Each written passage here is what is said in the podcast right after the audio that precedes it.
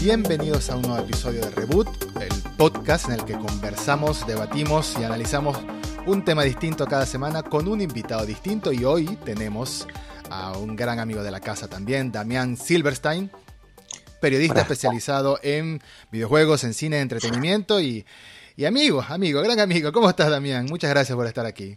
¿Qué haces, Edu? ¿Cómo andas? Un placer eh, estar. No solamente te felicito por todo el esfuerzo que estás haciendo con, tu podcast y tus cosas. Eh, y estamos hoy, me parece que para, como se dice por aquí, para descular el vicio con algo que nos, nos, ha.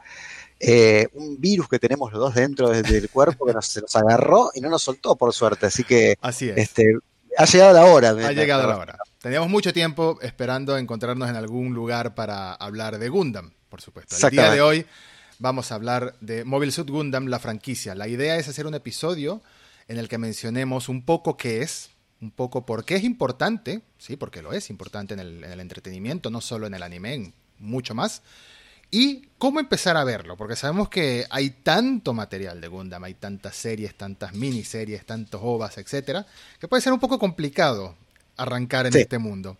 Pero, ¿qué es Gundam? Empecemos, empecemos por hablar de lo más básico. ¿Qué es Gundam, Damián?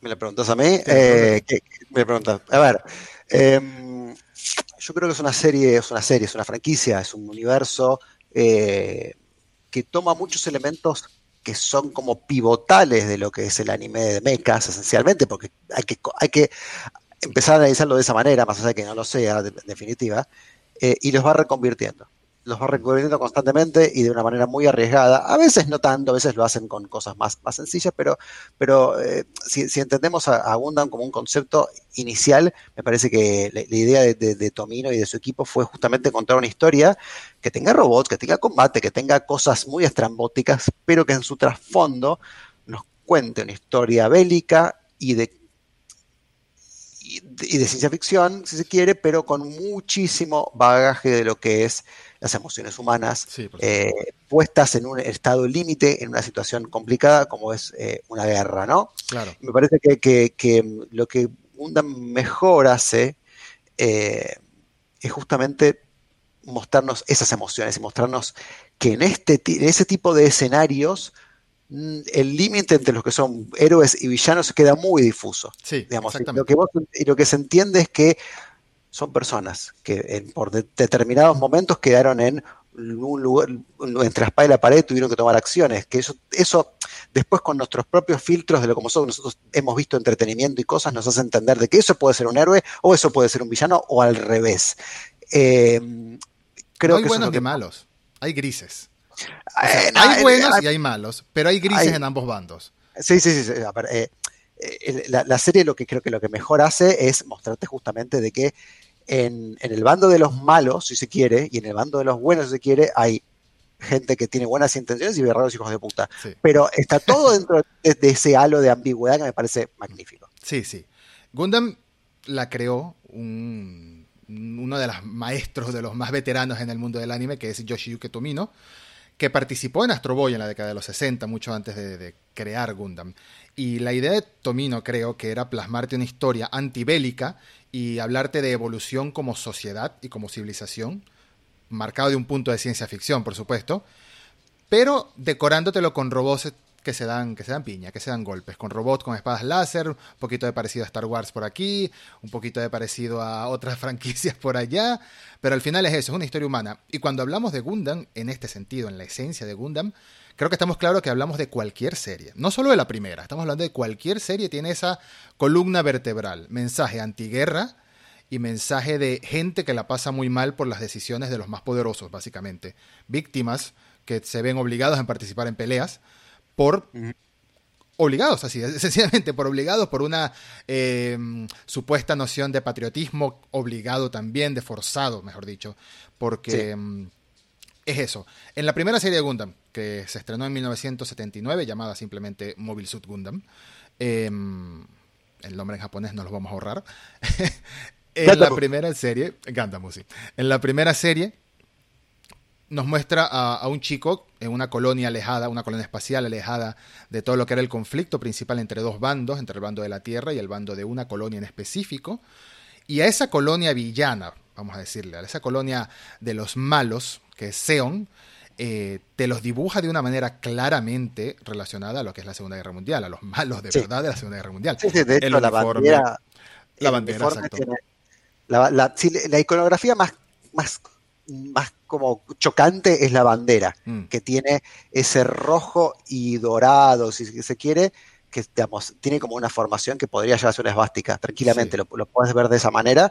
Eh, y eh, si bien vos analizando después, digamos, de, lo que pasó, porque también la formación de, la, de, la, de, como, como fuerza bélica tiene muchas historias de traición y demás, pero eso se ve más adelante en The Origin, no tanto en la serie original.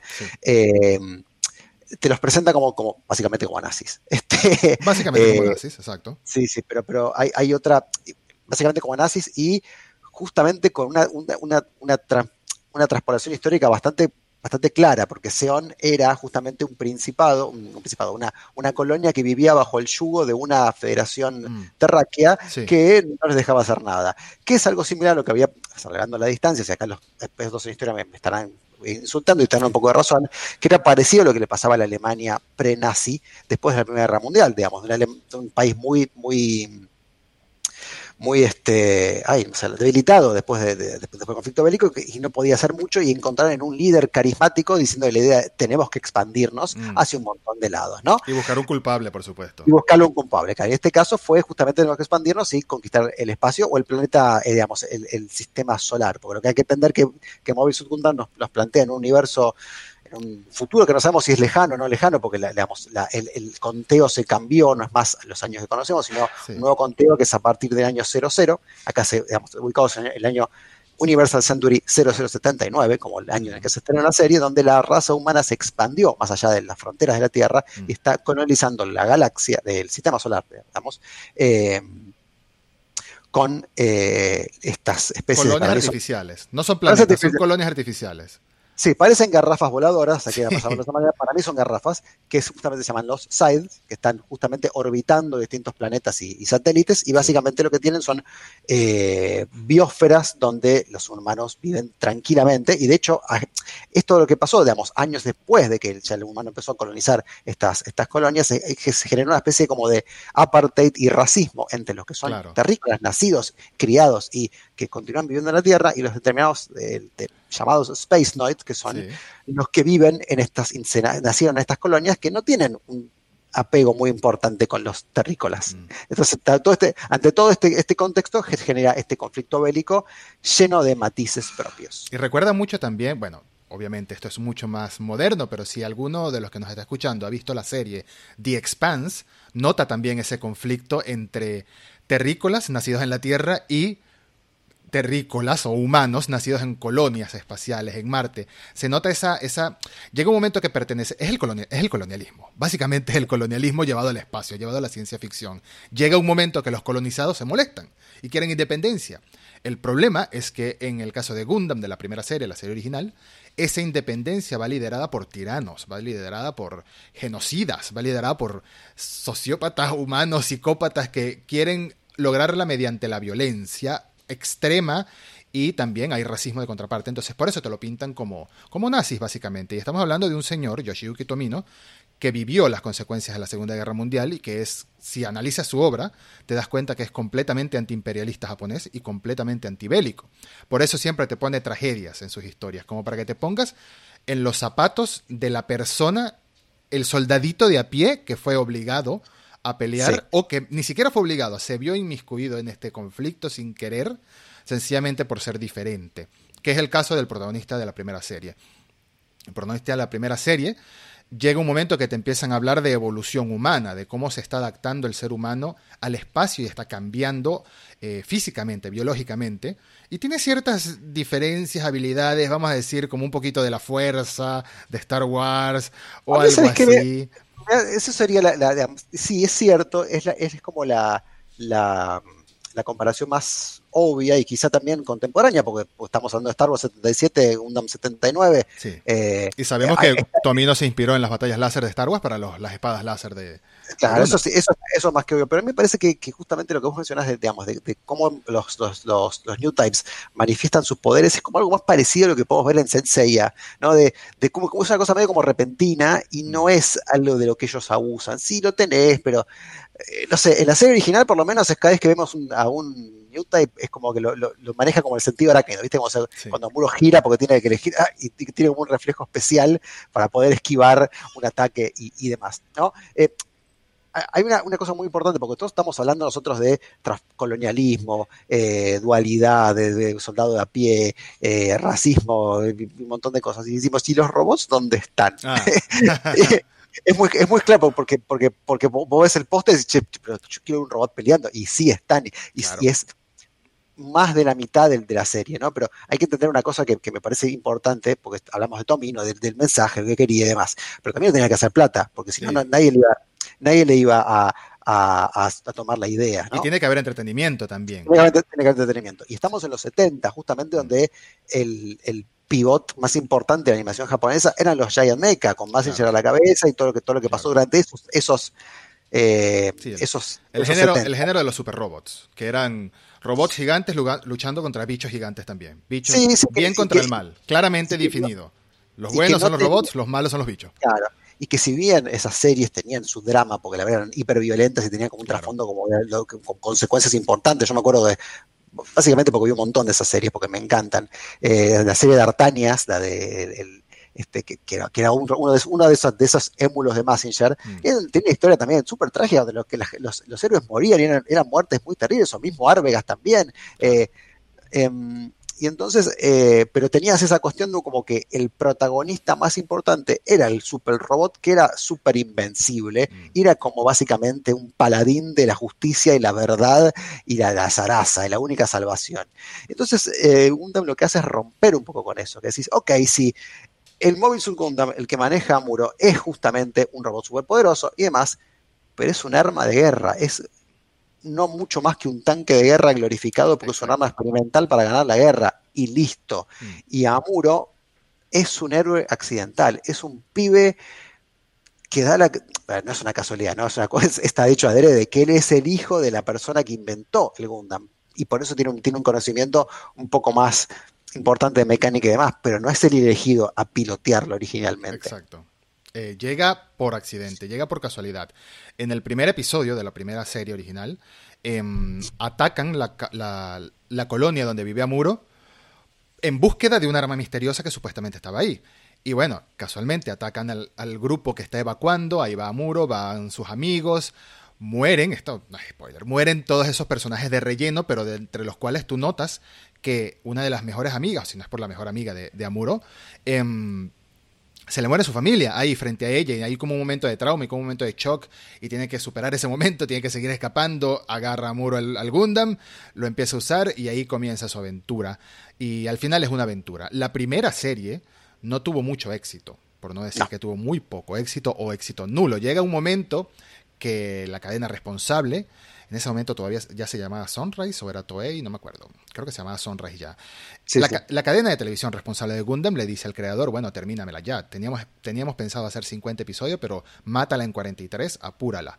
Y pudo haber quedado ahí, no se pudo haber creado todo este fenómeno, quizás se hubiese convertido en uno de esos animes clásicos de culto con el paso de las décadas, pero creció muchísimo más y gracias a eso que se ve ahí detrás de los auriculares de Damián y que se ve aquí arriba.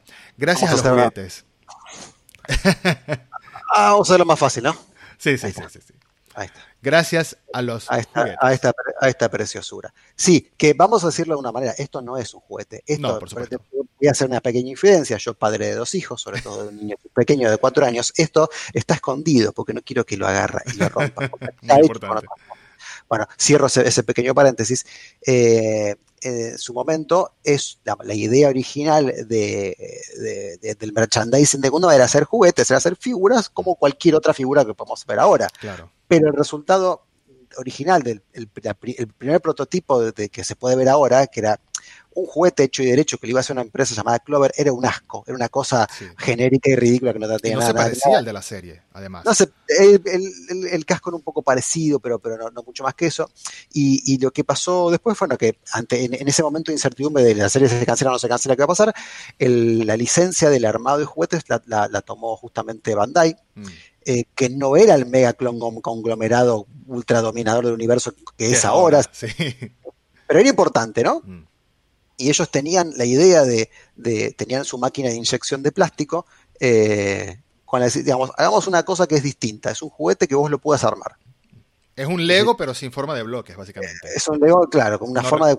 No requieres pega, no requieres pegamento, no requieres pintura, le puedes no. añadir stickers si quieres. Claro, claro, hay comunidades enteras que los modifican y todo, pero en la esencia es una serie de piezas, en ese entonces eran muy pocas, de hecho, eran como 15 piezas máximo que se usaban en ese entonces, muy rudimentarias, muy pocas articulaciones. Eh, lo comenzaron a vender y tuvo un éxito tan grande que, si no me equivoco, 5 o 6 años después, Zetagunda es del 85, sí, es del 85.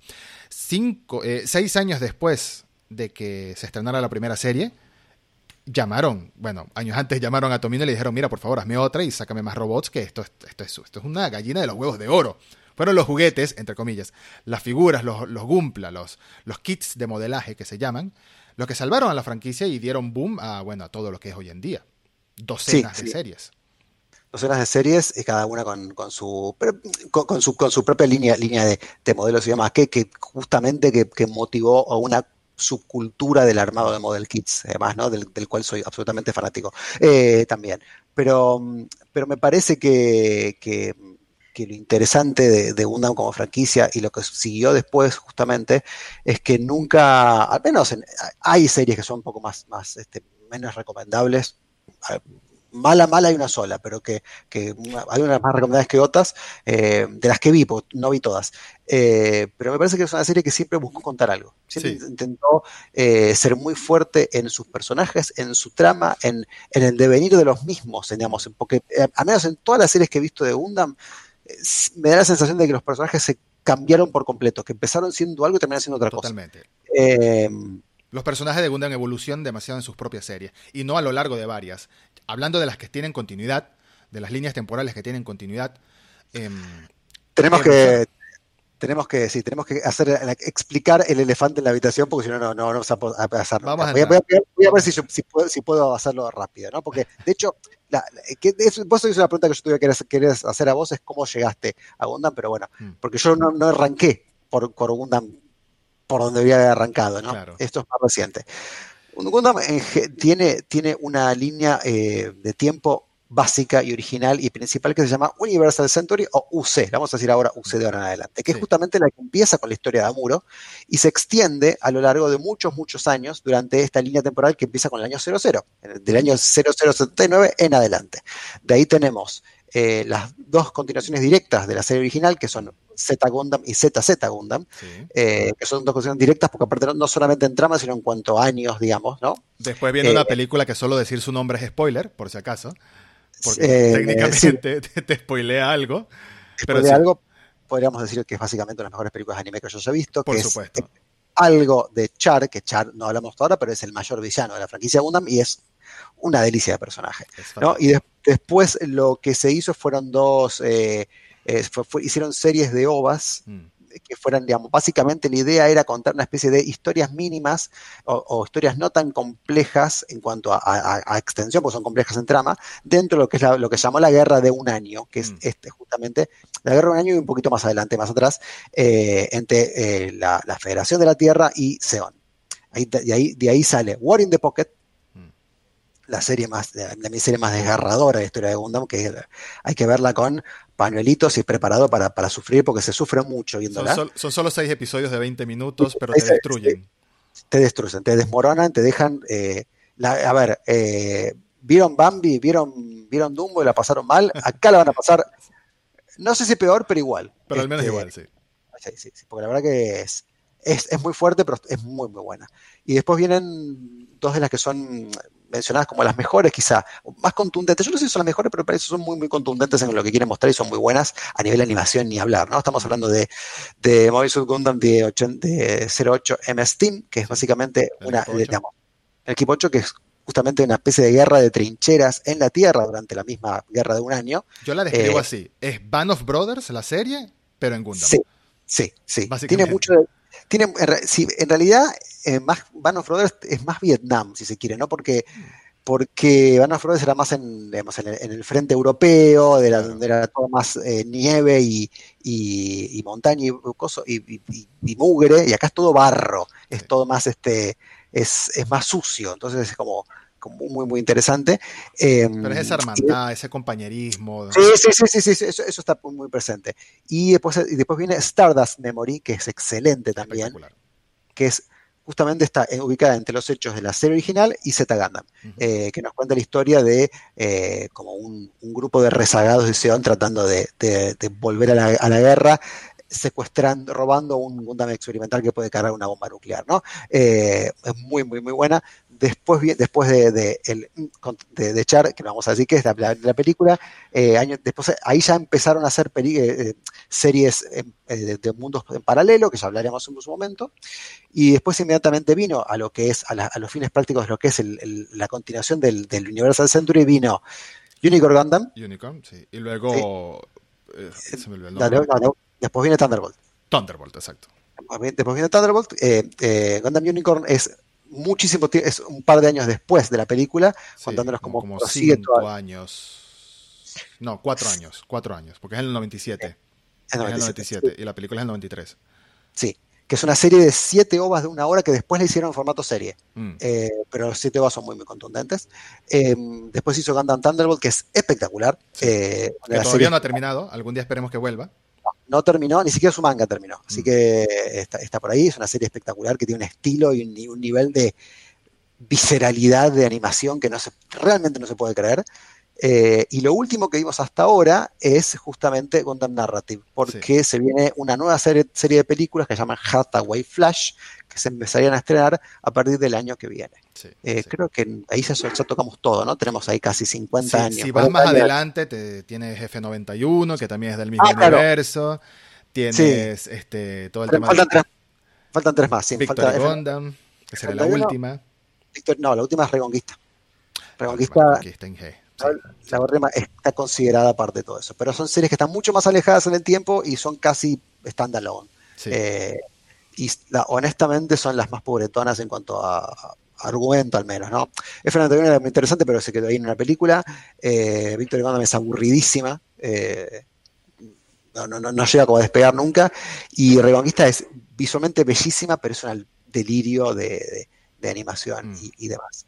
Ahora, seguramente lo que mucha gente se estará preguntando es dónde está Iron Blooded Orphans, que es como la gran serie popular de Gundam de estos últimos años. Una de las más recientes, claro, 2015. Las más, recientes y en mi parecer las, una de las mejores. Mm. Eh, en un momento, eh, como, como digamos, era, estaba todo tan, tan marcado para dónde iba Gundam como franquicia dentro de todo lo que era una, línea, línea de tiempo principal, lo que se decidió hacer fue decir, bueno, empecemos a hacer series paralelas, porque también Tominas había ido y, y, como que digamos, la franquicia para seguir tenía que crecer por otro lado. Y ahí empezaron a aparecer las, digamos, los universos paralelos, si se quiere, con series también muy extensas, de más de 50 episodios, pero que empezaban y terminaban, o quizás seguían en una, una película, una serie de ovas y demás. Sí la más conocida de, esas, en, se quiere, porque también acá en Latinoamérica la pasó Cartoon Network, y en, mi caso fue la primera serie que vi, es Gundam Wing. Gundam Wing. Que, a ver, si bien no está dentro del Universal Century, siempre me doy cuenta en la historia como de lo mismo, digamos, dos, dos, facciones que se, se pelean y Gundams en el medio y Mobile Suits haciendo, haciendo lío, ¿no? Tenemos también G Gundam, que es eh, el llamado de de a dentro de lo que es la franquicia ya de, robots a lo Messenger, mm. como una cosa como de pelea medio simpática. Tenemos Gundam Seed. Tenemos Gundam Seed, que Gundam Seed es la última que vi eh, este año, eh, que Gundam Seed vendría a ser como una idea, una especie de remake, porque tiene mm. muchas cosas muy parecidas, pero va por otro lado también, ¿no? Después termina de por otro lado. Tenemos Gundam 00, mm. que, es otro intento más de, remake que, terminó con, con, una película también muy, muy, muy buena, eh, a mi parecer. Y la más reciente de todas, por fuera de. Bueno, tenemos Tornado Gundam, que es una locura, un delirio también. Eh, y la más reciente, Gundam Age, que es otra más. y, Los Bill Drivers, que son series basadas en las maquetas. Sí, sí, ya, eso es una cosa que está me, excede por completo porque es una locura muy, pues, muy particular. La he visto episodios sueltos y no he podido, no. no, no, no, no, no, no, no, no pasé ni el. No es lo mío. No pasé de primero. Eh, no, decía. Eh, Iron Blooded Orphans es como la serie. Fue la última serie em, larga que se hizo de Gundam, la más reciente, de dos temporadas de 25 episodios.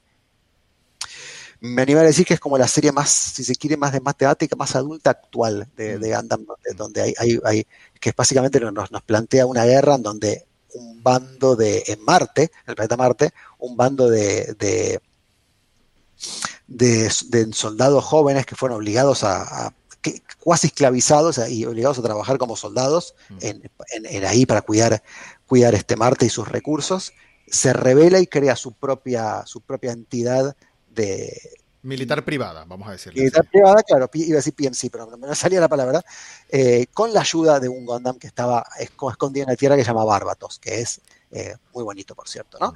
Em, una de las ideas principales que, se desprende de, de, Gundam, que parece básicamente que es como sería la guerra en territorios de tierra de nadie, como territorios mm. en África, si se quiere, ¿no? esa, guerra de, guerrillas y de cosas. Eh, y una cosa que es muy, muy particular que tiene, que tiene Iron Blooded Orphans es que no tiene, no, todas las armas y todas las cosas que, están ahí no, no son de, rayitos, es todas armas comunes y, y, espadas de fierro. Entonces es como que le da, le da un impacto. aquí es metal contra metal. Aquí no hay láseres, no hay piu piu, aquí es disparos con balas en Iron Blooded Orphans y metal contra metal, masas o espadas sólidas, gigantes, que destruyen por completo. Es muy ruda, es muy violenta en cierto modo esa serie, pero se basa, como está diciendo Damián, en la explotación infantil para el uso de la guerra. ¿No? Es, Cuando, cuando lo miras desde ese punto de vista te das cuenta que es muy fuerte la trama y eso lo comparten muchas series. Niños en gran parte. Siempre, siempre se dice, ay, sí, el típico anime que es un niño que se convierte en héroe. No, pero es que hay que verlo como que es un niño o un adolescente que se ve forzado a matar o a luchar en contra de su voluntad y llega un momento que cree que es su obligación, que tiene trastornos, tiene pesadillas. El mismo caso de Evangelion, pero no tan, no tan religioso ni tan profundo, ¿no? Vamos a decirlo así, de ese lado espiritual que tiene Evangelion. Porque Evangelion es mucho más, mucho más nueva, mucho más reciente en, en comparación a Gundam. Pero en general, y en resumen, obviando todos los nombres, Vamos a decirlo de esta manera. La palabra o la frase línea temporal nunca me ha gustado mucho para definir a Gundam, aunque sé que es el término que más se usa, porque en realidad no son líneas temporales, no es el mismo, no, es el, no son diferentes líneas en, el periodo temporal, sino son universos distintos, vamos a decirlo así, que no están conectados más que en esencia todos se llaman Gundam y todos involucran robots. Esa es la única conexión que hay todos tienen una misma esencia antibélica, etcétera, pero no tienen nada que ver las historias directamente las unas con las otras. Entonces tenemos el universo principal, que es el Universal Century, que comienza con la serie original del año 1979, y tenemos todos individuales que a veces tienen continuación y a veces no. Por ejemplo, como dijo Damián, Iron Blooded Orphan es una serie de 50 episodios y ya, por ahora al menos. Eh, Gundam 00. Sí, sí, ha pasado mucho tiempo. Gundam 00 es una serie de 50 episodios y una película y ya. Em, Gundam Seed son 50 episodios con una continuación, Gundam Seed Destiny con 50 episodios y ya. Entonces, entrar en Gundam es fácil si empiezas por una de esas series. Pero yo recomendaría, yo recomendaría empezar, como sería en el caso de Star Wars, empezar con las precuelas. Para mí, la manera perfecta de empezar es con Gundam The Origin, que es una precuela a la serie original que te revela ya mucho del personaje más interesante de la franquicia, el villano que es Char, te revela todo, pero no importa, no importa, no importa enterarte que Anakin Skywalker es Darth Vader antes de ver las trilogías de los 70 de Star Wars. No te cambia mucho la experiencia si nunca las has visto. De hecho, te da más conocimiento en por qué es como es Darth Vader y por qué es tan importante el final de episodio 6. Aquí pasa lo mismo. Si ves Gundam The Origin antes de ver cualquier otra serie de Gundam, primero que te disfrutas seis episodios de una hora gloriosos, conoces todo el trasfondo del universo de Gundam principal, vamos a decirle así, el Universal Century, conoces cómo se crearon los robots en ese universo, conoces todo lo que ha pasado para que comience la evolución de los Space Knights o de los espaciales, y conoces el origen de los villanos de verdad, de los villanos más malos, de los tiranos de verdad, que es esa familia que toma el poder de este principado antes de ser el principado. Entonces, para mí ese es, esa es la forma en la que yo recomendaría empezar en Gundam, con Gundam Origin, o en el peor de los casos, con una serie autoconcluyente, como sería Iron Blooded Orphans. Una vez ahí, abre tu camino, empieza a explorar. Si no quieres ver la serie original porque te parece que la animación es muy vieja escuela y no la soportas, es respetable. Han pasado 41 años desde que se estrenó y esos dibujos ya hoy en día a veces no, no se aguantan. Es verdad, yo la vi porque quería verla, pero si quieres... Puedes ver el resumen, que son tres películas, y así continúas con lo siguiente, porque después comienza un camino de historias y de evolución de personajes que van en una continuidad en, el Universal Century, que no te esperas. Lo que pasa en Z Gundam, con algunos personajes que no diré nombres, por si acaso, no te lo esperas al principio. Y es fantástico ver la evolución de Origin a Gundam, la primera serie, a Z Gundam, luego a ZZ y luego más allá. Es fantástico, es un arco larguísimo que en su momento duró 14 em, años, duró, desde la serie original hasta la película Char Algo, por así decirlo. Duró 14 años ese arco argumental hasta que Yoshiyuki Tomino lo cierra. Y para mí esa es la joya de la corona de Gundam. Después hay muchas más cosas que puedes ver, pero no sé si estás de acuerdo que yo recomiendo empezar con Gundam Origin. No, no estoy de acuerdo, pero no, eh, ¿por qué no estoy de acuerdo? Okay, Porque quiero, quiero seguir en, en, donde hemos estado. Yo creo que hay que empezar por la serie original. Creo que hay que ver las tres películas, porque, porque sí, definitivamente ver, ver, una serie tan vieja entera es, es un poco mucho. Mm. Y ver las tres películas no, no, no, te está, no te estás perdiendo prácticamente de nada. Las tres películas resumen muy bien lo que pasa en el conflicto de básicamente la, la, serie original nos cuenta la historia de cómo Amuro y sus amigos, que son su grupo de amigos, se escapan de la colonia invadida por Porceón junto con el Gundam en una nave experimental llamada la base blanca o la White Base o la White Base, como le dicen los japoneses. La White Base. sí. con, el, objetivo de llegar eh, a una base secreta de, la Federación ubicada en la en, en Jaburo, en Brasil. En la tierra, en la tierra, en la tierra. Bueno, entonces te voy todo ese periplo y, digamos, y, cómo se van escapando y demás. Es una serie básicamente de guerra, es una road, una especie de road movie, se quiere, sí, es una persecución, en gran parte es una persecución la, la, la, serie.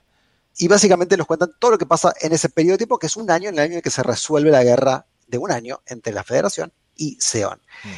Lo que sí diría después de ver, de ver esta, estas tres películas, que son tres películas largas, duran casi tres horas cada una, eh, sí es, es agarrar de Origin, que yo lo, lo vengo madurando, pero ya creo que no tengo dudas. Es la mejor serie Gundam que se ha hecho. el, único problema que tiene, problema entre comillas, es que no vemos nunca un Gundam. Pero, pero realmente pero realmente eh, es espectacular. Es espectacular porque, porque básicamente es justamente es, a ver, es una serie mucho que se hizo mucho tiempo después de todas las series y ya sabíamos bien para dónde venía, pero es básicamente una serie de personajes donde, donde te cuentan el ascenso y la, consolidación de Shark, que es el villano, entre comillas, si queremos, más grande de la franquicia Gundam, mm. a, como, como personaje y demás, contando su historia que es trágica, trágica absoluta. Entonces, medio que vos eh, te, terminás empatizando con las, todas las atrocidades que él termina haciendo mm. y con su visión. Porque le entiendes, entiendes todo lo que hace después. no digo que lo eh, apoyes, digo que lo entiendes. No entendés, es claro, ah, bueno, está bien. Eh, termina diciendo, y yo no sé si no haría lo mismo. Por, toda esa, venganza que puede llegar a tener dentro. Entonces, eso, eso viene. Y después viene Z, que Z es una serie espectacular, que es la primera serie donde, donde Tomino logró complejizar un poco más lo que, que, lo que él quería empezar a armar con la serie original. ZZ tiene un arranque que parece otra serie, parece una serie más en chiste mm. al principio, eh, y, es un, y choca un poco, que son casi la, primera mitad de la serie, eh, los 20, 25 episodios, y ya la última, el último tramo, los últimos arcos argumentales son espectaculares, donde quizás nos muestran eh,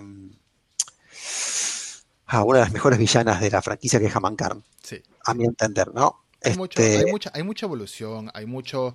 Lo mismo, es que es imposible no para, para que la gente entienda un poco más sucede mucho lo que sucede en Star Wars durante The Mandalorian o durante las últimas películas, que es un imperio o unos villanos, un grupo de villanos, no estamos hablando de Char, estamos hablando del bando como tal, que se cree extinto, pero sigue surgiendo, sigue surgiendo, sigue, sigue manteniéndose esa idea en un grupito de personas que va contaminando en cierto modo a más y vuelven a surgir como una amenaza.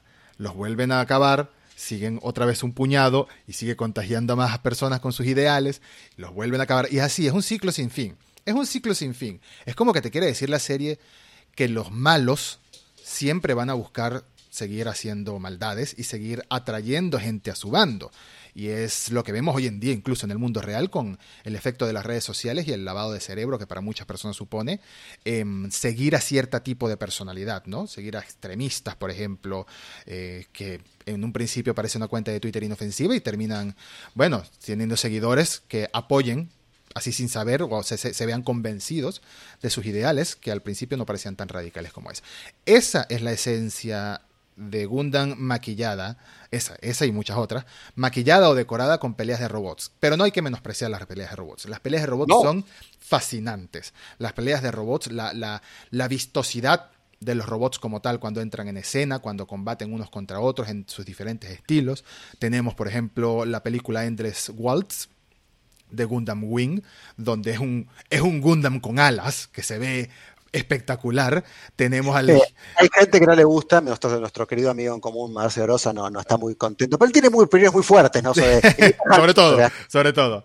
Tenemos a, esta joya, con tu permiso, que es, creo mi favorito, el Hyakushiki de Z Gundam, esta belleza. Ay, no me lo enfocas. ¿Por qué no me lo enfocas? Porque apagué el autoenfoque. Bueno, no importa. Es un Gundam doradito, cromadito, hermoso, que cada vez que salía en pantalla me volvía loco. Cada vez que salía en pantalla me volvía loco y sale mucho en pantalla. Este, ese es de Z Gundam.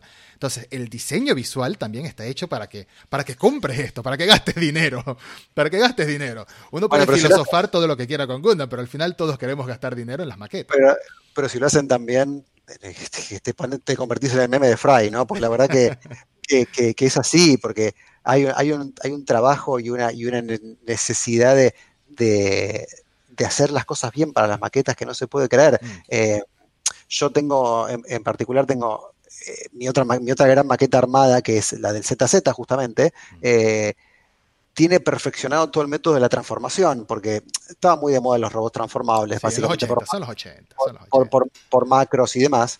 Eh, y eh, tanto Z como ZZ Gundam, que son las dos protagonistas a nivel robótico de las series, tienen el, tema de no ser móvil suit y no ser móvil armor, que se transforman. Mm. Eh, pero pasar esa transformación a una cosa que vos armes y que puedas hacer era complicado. Entonces, en los años y años que trabajaron, este, idearon la manera de que, de que eso funcione y que lo armes vos. Eso me parece espectacular. Es un nivel de ingeniería fascinante, de verdad. De ingeniería que decís que no, se puede, se puede creer. es justamente ahora para, para los 40 años sacaron el, una versión, una reversión del, del, del original que se llama GT40, creo, que involucraron a gente que, que diseñó para Ferrari y demás, que para hacer su visión propia, ¿no? Mm.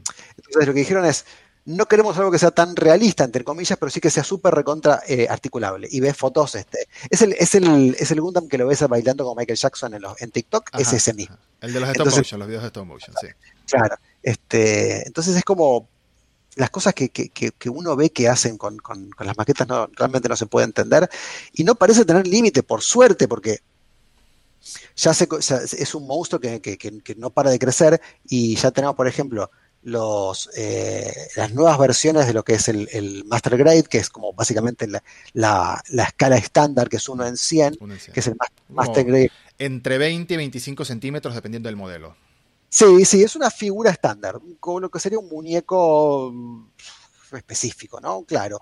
Está, están los Perfect Grade, que es uno en 60, que es un poco más grande, si se quiere, y hay incluso más grandes todavía. Mm. Pero, pero el Master Grade es como la figura más querida y más. La escala más querida, sí es la escala más querida y con la que, en realidad no sé si es la más querida, pero es con la que se pueden hacer, se han hecho más cosas. Mm. Se han trabajado en, más versiones y más ideas. Y ya tenemos las versiones Extreme, por ejemplo, que, se anunció también de la RX78, una nueva que, ya está toda eh, sold out, pero que que va a tener luces adentro. El, RX-78, para contexto, es el primer Gundam que existió. Es el nombre del primer Gundam que existió, el de la primera serie. Es el clásico. Eh, de cariño los fanáticos le dicen el abuelo, porque es el abuelo de todos, de todos los demás Gundam. Eh, hablando de Gundam como maqueta, como diseño en general de la franquicia. Porque si hay algo que notas a partir de Z y ZZ Gundam, es que tanto los protagonistas, bueno, los protagonistas no tanto, pero los villanos van cambiando de robot una y otra vez y tú sabes que esa es la maquinaria de Bandai diciendo, dame más diseños para vender, dame más diseños para vender y funciona. Claro que funciona. Funciona porque todos los queremos al final. Em, tener una colección, tener una vitrina, tener exhibido todo eso, pero más allá de eso es que es relajante a mi parecer. Armar una maqueta es relajante. Es tomarte de 6 a 10 horas con mucha paciencia, dependiendo del talento que tenga. Hay gente que los arma volando y no entiendo cómo les quedan tan bien, pero bueno, a mí me toma de 6 a 10 horas dependiendo del kit poco a poco, con el bisturí, con las tenazas, me corto un poquito, me pongo un poquito de alcohol porque se me fue la mano, luego lo voy armando, luego con mucha paciencia, una pierna tras otra, etcétera. Luego los stickers, los stickers son mis peores enemigos porque eso no lo disfruto, te lo confieso. Tienen tantos stickers que hay un momento, pero bueno, ¿hasta cuándo? Em, pero ha ido evolucionando la ingeniería también y te das cuenta porque hay model kits de 2010 que tú los mueves y se les caen los pedazos y hay mobile kits más recientes que son una piedra, son estables. Los pongas como los pongas, se pueden posear, se pueden hacer maravillas, sacar fotografía o sencillamente tenerlos exhibidos. Gundam es una franquicia que creció a un nivel que yo creo que Tomino, el creador, o Bandai incluso, jamás se lo pudieron haber imaginado. Estamos hablando de que en Japón, la meca de Gundam, han hecho réplicas tamaño real, entre comillas. Y no una, ni dos, sino tres, de hecho. Una de ellas, la nueva, que está en la nueva Factory, eh, Gundam Factory de la ciudad de Yokohama en Japón, se mueve. No es que puede brincar, no es que saca una espada láser, pero se mueve de una manera muy lenta. Pero estamos hablando de un bicho de 18 metros de alto, que pesa no sé cuántas toneladas, que se mueve. Mueve las manos, mueve la cabeza, mueve las piernas como si estuviera despegando. Toda la plataforma se abre como en las naves de la serie. Es un fenómeno cultural que ha influenciado a incontables artistas del anime, incontables artistas del no anime, porque estamos hablando de personas como Guillermo del Toro, que Pacific Rim y todo eso está influenciado en gran parte en, en todo lo que es el, género mecha, ¿no? El género de tanto de super robots, en este caso se llama super robots, pero también de los, de los, de los Gundam y toda la influencia. Hay un video en YouTube de la primera vez cuando la promoción de Pacific Rim de la película era la primera vez que Guillermo del Toro iba a, a ver el Gundam gigante en, en la Gundam Base de Japón y estaba que lloraba, estaba casi que lloraba. Estaba diciendo que el gordito nerd de mi infancia jamás soñó que iba a haber algo así en su vida y estoy, este es el paraíso para los que somos eh, frikis, por así decirlo. Y literalmente debe ser el paraíso. Es de no creer, es ver algo que tú has visto en la ficción y verlo hecho realidad, menos al tamaño real. Cuando hablamos de tamaño real es que el tamaño que tendría el robot si existiera en la vida real. Y en el caso del, del, abuelo, del Gundam eh, eh, RX-78, son unos 18 metros de altura. Y bueno, es, es, un fenómeno que no lo veo deteniéndose. Más bien lo he visto frenado en los últimos años. No sé si es la pandemia o todo lo que están preparando para la celebración del 40 aniversario que ya pasó el año pasado. Me extraña que no he visto ningún estreno de película anunciado con fecha exacta, tal día. Se, se espera que en 2021 salga la primera película de la nueva trilogía, pero no hay una, no hay una fecha exacta. No pararía jamás de recomendar esta franquicia y por eso quería hablar con Damián. Quería hablar con Damián porque sabía que más nadie iba a disfrutar esta conversación tanto como nosotros. Ni siquiera la gente que nos escucha, ni siquiera lo sé si lo va a recomendar tanto. Entonces, eh, para ti, en conclusión, ¿por dónde empezar? Sea eh, la línea principal o sea cualquier otra.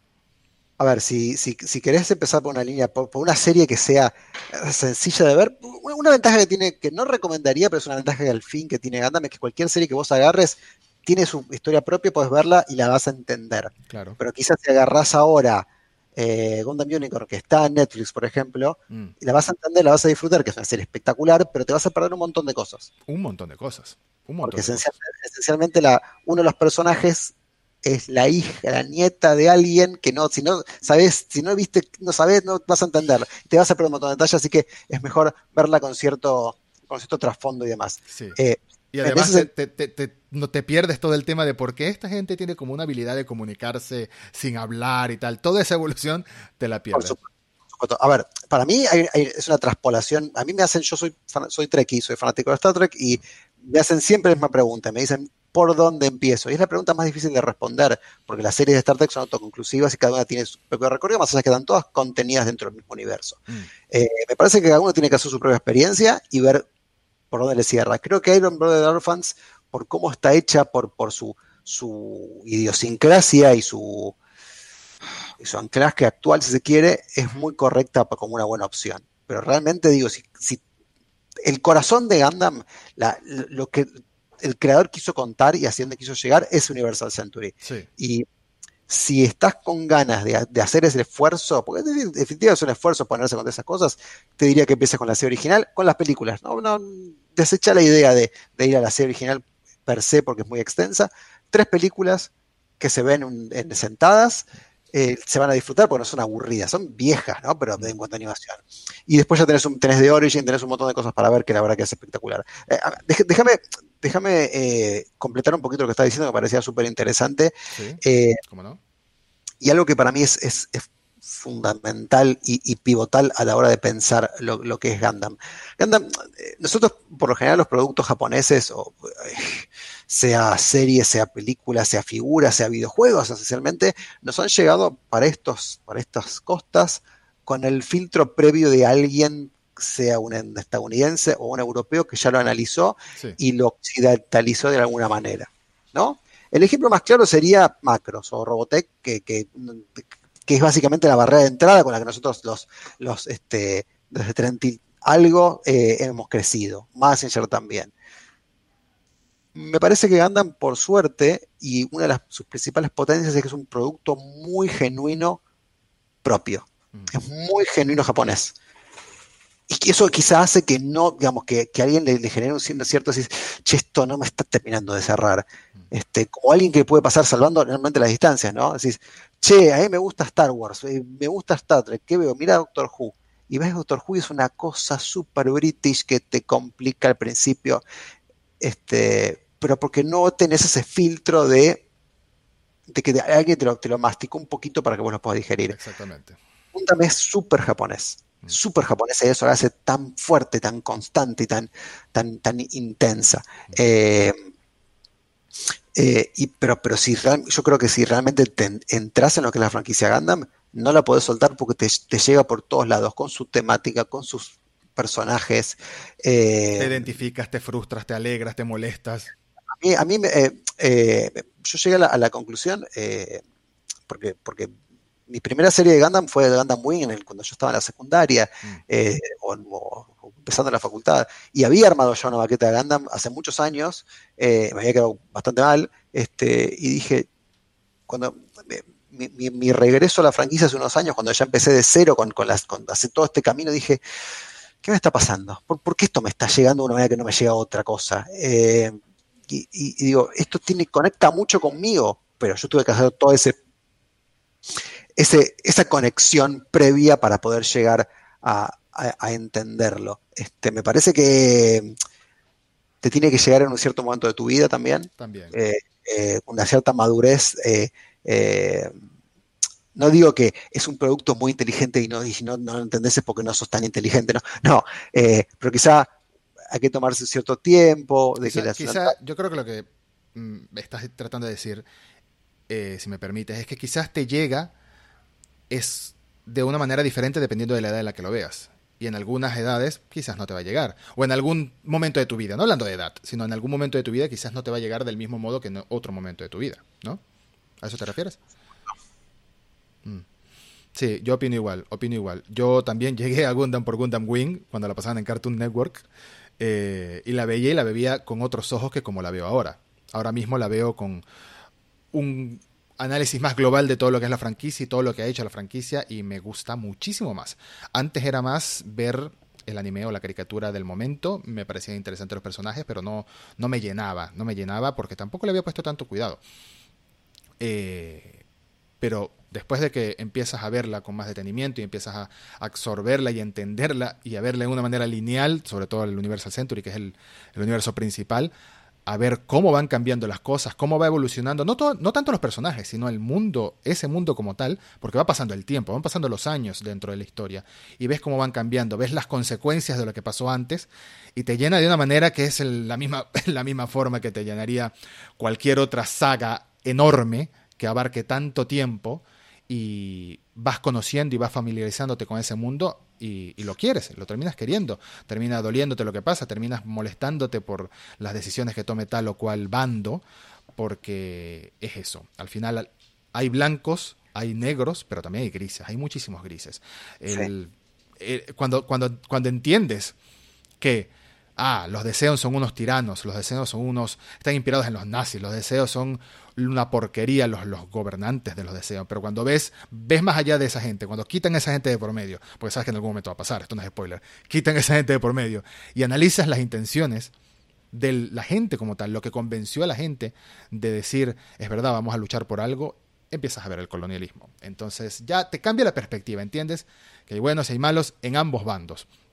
Y eso es lo, lo, más turbio de cualquier conflicto bélico, ¿no? Este, mm, ¿Qué más puedo decir? Entrarle a la serie Gundam Origin o la serie original, como dice Damián.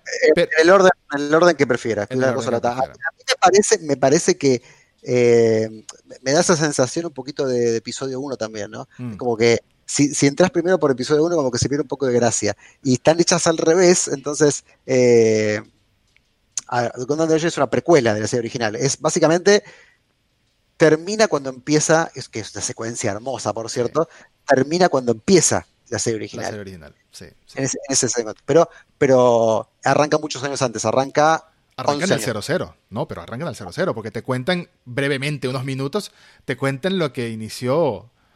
O sea, te, cuentan, te cuentan cuando cambia, porque se supone que lo que decide la humanidad es que ahora vamos a dejar atrás el calendario actual, ¿no? Para empezar un nuevo, una nueva era, que es la era de la colonización. Entonces se reinicia el calendario, por así decirlo. Pasamos al año 00. Y te muestran ese momentito, pero luego saltan mucho más adelante para contarte historias en específico.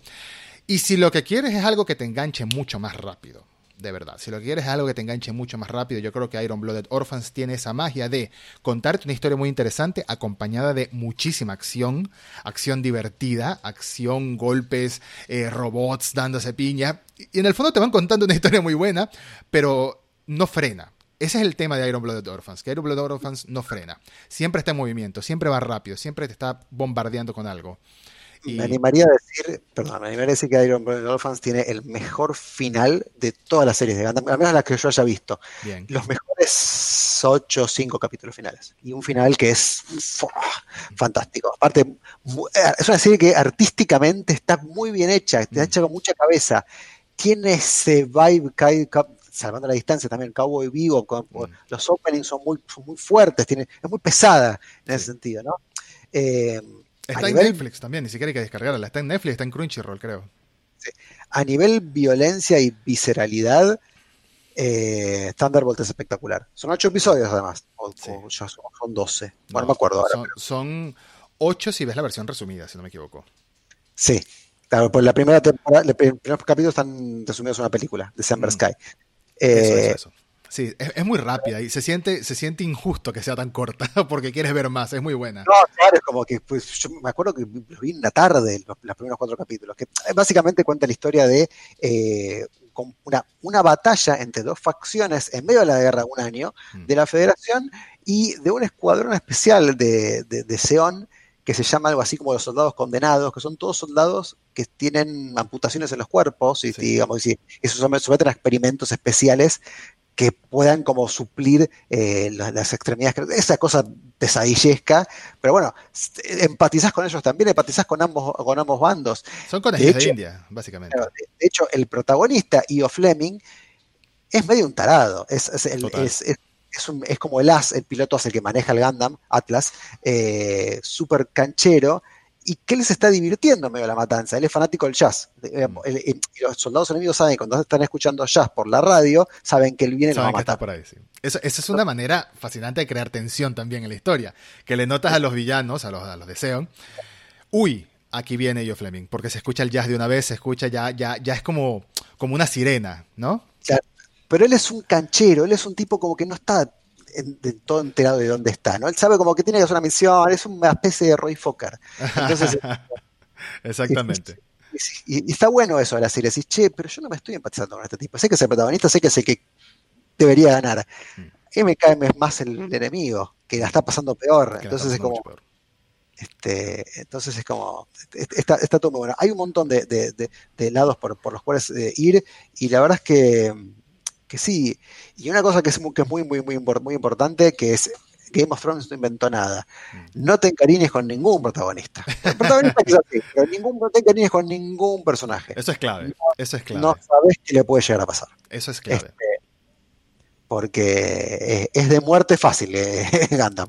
Así que tenerlo muy, muy en cuenta. Eh, y la verdad que es una serie que, que se disfruta, más allá que todas tienen su barrera de entrada y sus cosas, pero, pero no estamos hablando de nada que sea aburrido, de nada que sea eh, que te tome por tonto y que te quiera sobreexplicar las cosas. Ni tampoco este que requiera de millones de horas de pseudoanálisis porque es demasiado profunda. Es, es Nolan con, no sé, con Hitchcock, con, con Orson Welles al mismo tiempo. No, tienen su trama. Tienen su trama y cada una tiene su estilo. Hay unas más musicales, hay unas más policiales, hay unas más, como dijimos, eh, el equipo 8 es tipo Band of Brothers, por ahí ese estilo em, bélico de hermandad en la primera línea de batalla. Hay otras que son más drama. Hay otra que tiene más comedia o que arranca siendo una comedia absurda y luego se pone mejor, como es ZZ, etcétera. Hay para todos los gustos, hay muchas posibilidades de entrar y es algo que tenía sí o sí que hablar de ello. Tenía que hablar con Damián de ello porque creo que había que evangelizar la palabra de Gundam, creo que es la palabra había que evangelizarla, había que meter más gente en este maravilloso mundo de los robots gigantes que se dan golpes y no necesariamente contra bichos feos, sino entre ellos mismos. Es armas de guerra que son producidas en masa para matar gente, así de sencillo. Y hay mucho más trasfondo que eso nada más en las series. Creo que está todo dicho, no sé si quieres añadir algo más, pero yo creo que esto ha quedado como un lindo episodio evangelizando Gundam y, recomendándole a todo el mundo que lo vea, cómo empezar a verlo. En las notas del episodio, si lo estás escuchando en, en podcast, dejaré un enlace de algo que escribí hace tiempo de cómo empezar en el mundo de, de, Gundam como tal. Y también dejaré un enlace de algo que escribió Damián acerca de cómo empezar en el mundo, en el mundo del Gumpla, de las maquetas en específico. Y si lo estás viendo en YouTube, lo dejo aquí abajo en la cajita, hago así por, porque siempre la cajita está abajo. No, soy youtuber, no estoy acostumbrado, pero también voy a decir, acuérdense presionar, de dar like y de suscribirse al canal, por favor. algo que decir, eh, perdón, algo que decir Damián antes de despedirnos. No, no, eh, que nos sigan a nosotros en, Twitter, que seguramente ante cualquier eventualidad, cualquier duda eh, respecto sobre el visionado, nos, nos preguntan y, sabremos que, para dónde apuntarlos. Pero bueno, eh, no podemos hacer más que, recomendar que, empiecen con Onda Amigo. Ojalá, ojalá nos hayamos podido contagiar un poquito de, de esta emoción. De, emoción. Sí. Ni hablar. Bueno, muchas gracias a todos por escuchar o por ver em, en un episodio más. Hasta la próxima ocasión. Gracias, Damián, por acompañarnos y espero que vuelvas a hacerlo muy pronto. Por favor, cuando quieras. Un abrazo. Chao.